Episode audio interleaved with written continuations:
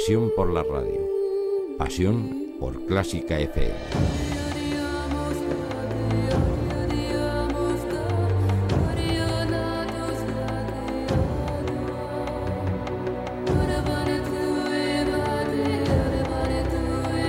Estás escuchando el ático de Clásica FM en clásicafmradio.com, hoy hablando, entre otras cosas, de ese problema que tienen a veces los músicos cuando tienen que volar con una compañía aérea. No es fácil, a veces eh, puede ser una tarea complicada, porque claro, no es lo mismo los pianistas que vamos sin el piano a cuestas, eh, o los flautistas que van con un estuche pequeño, que una tuba, un fagot, un trombón o incluso un violonchelo.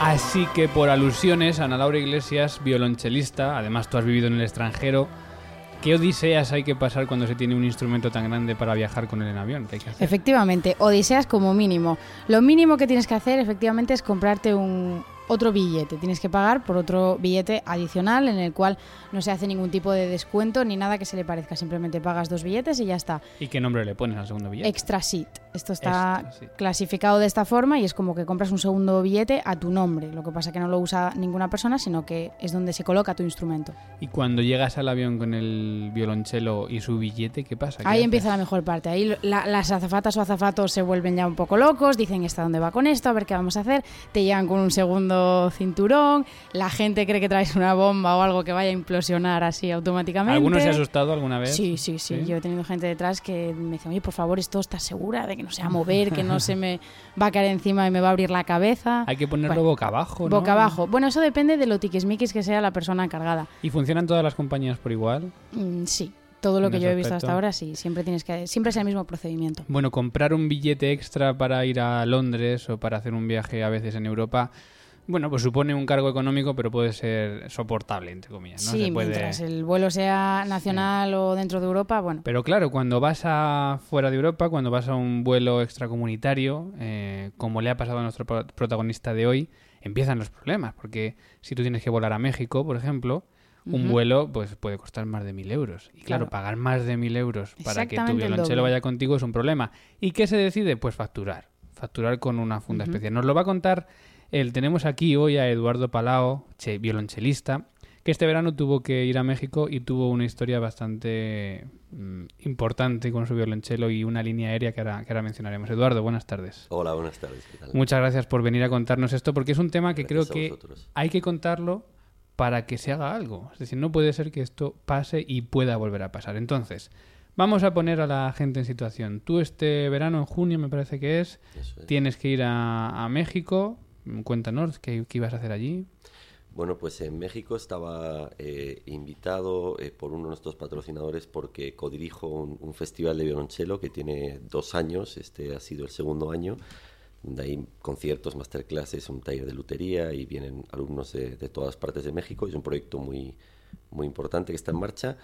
Y entonces, pues nada, sencillamente yo, eh, por ahora no tenemos los fondos como para que cada uno viaje en business y con su chelo al lado y tal. Y yo, si tuviera un instrumento eh, importante que me obligaran a, eh, como no conozco algunos casos, para a, a comprar un billete, pues a lo mejor habría viajado de otra manera o lo que fuera, pero el caso es que como instrumento, que bueno, es un, es un buen instrumento, yo tengo un instrumento, un, un Banks, un instrumento inglés de finales del bueno, 1770, 75, una cosa así. ¿Se puede decir el valor? o no? Sí, estará en torno a los 60, 70 mil euros, una cosa así. Y un par de arcos que suman fácilmente otros 25. Entonces, Entonces tiene que dar un poco de pavor meterlo ahí abajo, ¿no? Con las maletas. sí, es un riesgo bastante controlado. Siempre hay historias de terror con todo, con todo el tema de la facturación, pero, pero yo ya me conozco mucho el tema y la verdad es que va, va muy seguro en la funda de, de- de viaje que yo utilizo, ¿no? Entonces tú llegas al aeropuerto, no sé si es a Barajas o donde sea, vas a volar con Iberia, con la compañía aérea que se supone que tiene una fama muy buena, que nos da cierta seguridad antes que otras low cost que estamos acostumbrados a ver. Llegas a tu cinta de equipaje especial, porque claro, el tamaño de estas fundas es considerable. Efectivamente, yo eh, en este caso además eh, eh, fui con, con la señorita del mostrador, muy amable, hasta la cinta ancha de equipaje especial, efectivamente, y, y yo mismo coloco en esa cinta, lo tumbo y lo veo desaparecer eh, cuesta abajo con el típico mariposeo de estómago y tal, pero, pero vamos, que yo vi que evidentemente entraba en el curso de, equipaje, ¿no? Y entonces llego a México a las pues aproximadamente 12 horas de vuelo. Eh, DF, recojo mi otra maleta, mi chelo no sale, no aparece y resulta que no está. Y que, lo han perdido, como podría ser una maleta, pero claro, es un violonchelo de Efectivamente, ¿no? Y entonces, pues, por supuesto, nadie sabe dónde está y empiezan, pues, todo tipo de promesas. No, vendrá en el siguiente vuelo. Y entonces, pero no me lo saben decir, me empiezan a marear y, el caso es que, bueno, pues tarda tres días en, en aparecer el violonchelo después de mucho insistir, muchísimas llamadas, muchos mails, muchos va y viene, eh, nefasta atención telefónica, esas cosas que todo el mundo le habrá pasado a lo mejor con una maleta o con unos esquís o con unos palos de golf o con lo que sea, pero en mi caso pues fue el chelo. Claro, y lo grave de la situación es que tú vas allí a trabajar con tu violonchelo, es decir, ¿qué haces cuando llegas allí? No tienes tu, tu, herramienta para trabajar, ¿no?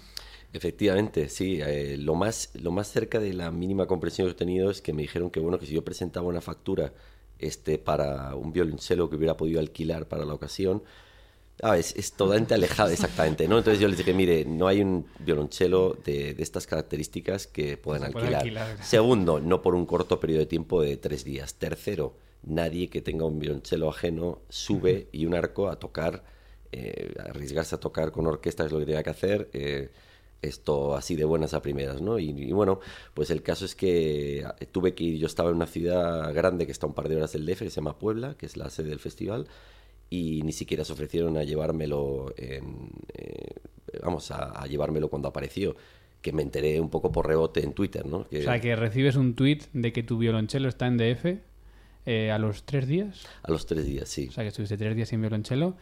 Y lejos de esperar a que alguien llegue con tu violonchelo a tu hotel y diga aquí está tu equipaje eh, lejos de eso, mm, tienes que ir a por él. mucho más lejos. hasta la fecha de hoy todavía no he recibido ni una disculpa. y, bueno, pues se aferran al típico tecnicismo de que si yo no tengo facturas que justifiquen un gasto para suplir lo que mi bulto, eh, lo que me ha faltado de mi bulto durante esos tres días, le hace pues un neceser, un jersey o, o, lo que sea, pues que no me compensan en absoluto, ¿no? Entonces eh, yo el caso es que perdí clases, perdí un ensayo eh, filmado y una entrevista eh, con la televisión nacional de allí promocional, que era una cosa importante profesionalmente, un concierto. Y, bueno, pues hice un escrito junto con Americana Nación explicándoles un poco detalladamente cómo eran las características de, los perjuicios que se me habían causado, que yo no estaba pateleando porque sí. Y va, caso omiso, caso omiso hasta la fecha. Y, y, bueno, pues eh, yo creo que estoy ya hecho todo tipo de circuitos de reclamaciones de va y viene y, la, y el próximo paso es la demanda por vía judicial. ¿No te has rendido todavía? No, no, no. La verdad es que no me rindo, pues como decíamos de pequeños, por mí y por mis compañeros. O sea, porque esto es una cosa muy común, ¿eh? eh, eh y además es una cosa que yo estoy muy sensibilizado y a lo mejor por eso, pues lo he, lo a lo mejor lo he somatizado y lo he atraído un poco, ¿no? Pero siempre eh, comparto posts y tal y, y, cosas, noticias que ocurren a músicos y es mucho más frecuente de lo que creemos, ¿no? gente que, que se le detiene una, en una frontera porque tiene un, arco que tiene la punta de marfil o es antiguo, entonces se le confisca, eh, instrumentos de varios millones de, euros que se quedan en la aduana eh, y, se cancelan conciertos, gente que ha sido obligada, violinistas incluso, a llevar el, el, el, violín, sin el estuche en el regazo durante el vuelo, gente que a lo mejor compra un, no sé, digamos un billete Londres-Nueva York, pero tiene que volar a, Charleston. Y entonces eh, Charleston es una compañía, eh, la que va de, Nueva York a Charleston, pues es una compañía subcontratada, una, una local, y entonces el extrasit no estaba, no estaba previsto. Y, y, le obligan a dejar el chelo fuera o facturarlo. O sea, es todo, somos, bueno, estamos en manos de, gente que, que, tiene un poder arrollador y nosotros somos una cifra, un número, un cliente y no tienen la más mínima sensibilidad. Sí, pero como tú has dicho por mí, por mis compañeros, y por eso estamos hablando hoy de esto, ¿no? Para ver qué se puede hacer, para mm, si alguien, que es difícil, que, pueda estar al cargo de este tipo de casos, lo escuche, diga, bueno, es que esto tiene más importancia de lo que parece, ¿no? A mí me, me quisieron dejar una vez en, Estados Unidos, me querían confiscar la pica. La pica. Les Porque dije, era puntiagudo, claro. Claro, yo les dije, Claro, mire, es- me- sí entonces que saqué el chelo, me pero- puse a tocar un poco. Primero, soy chelista. Segundo, si yo quiero secuestrar un avión, yo intentaría currármelo para que fuera menos evidente que llevo un objeto punzante. O sea, que tuviste esa historia de que hay que ponerse a tocar en... en- en- Yo lo, lo hice, ¿Funcionó? pero los tíos sí, o sea, los tíos se, se, se reían y, y- y se lo tomaron como diciendo, venga, o sea, si es que Ya. ellos al final dicen, es que estamos obligados a ser así de estrictos, pero te queremos, ¿no? Eduardo, ¿cuándo vas a volver a México? ¿Tienes algún viaje programado para allá otra vez? Pues yo creo que el verano que viene, muy probablemente eh, a, a- a seguir con el festival en marcha. ¿Qué vas a hacer con tu vuelo? Pues eh, lo que voy a hacer es esto, eh, mirar billetes en Aeroméxico. a que es el pro- la vamos descartando. El problema es que es que eh, vuelos directos, que yo no podría coger más vuelos indirectos, pero o voy vía Ámsterdam o, por ejemplo, KLM, que he oído hablar muy bien de KLM o de, o de ¿cómo se llama?, de Lufthansa, ¿no? Hace- tiene un buen trato, pero eh, todos son indirectos, entonces yo no quiero arriesgar a que si el cheo... Encima, Eh, o claro, sea, se o sea. quede en tierra, lo que Ya. sea, ¿no? De hecho, yo rechacé, me mandaron un primer billete este verano y vi que, así, que decía escala en Medellín y digo, sí, hombre, lo que me falta, ¿sabes? O sea, que se quede el chelo en, en Colombia y entonces, pues, este, me lo cambiaron por este de Iberia. Pero el problema es que vuelos directos solo es Iberia y Aeroméxico los que vuelan para allá. Entonces, Bueno, pues si una ocurre. opción no es, tiene que ser la otra, está claro. Está claro. Bueno, Eduardo Palau, una historia que necesitábamos escuchar de, de tu voz para, para que cambie esto, ¿no? Para que no vuelva a pasar ni a ti ni a nadie. Eh, se me ocurre, Ana, incluso que igual deberíamos empezar con campañas también, igual que lo eficaz que ha sido No Tocamos Gratis, ¿no? Que también eh, haya campañas para estas cosas porque es la forma de que todos nos movamos, que todos lo, contamos, lo contemos y que así se pueda evitar para la próxima. Así que nada, te damos mucho ánimo, mucha fuerza y si al final por lo menos consigues una carta de disculpa, esperamos también que nos lo cuentes y, bueno, no, no vamos a decir que lo aplaudiremos, pero por lo menos te quedarás un poco más tranquilo para la próxima. Seguro que sí. Muchas gracias por invitarme.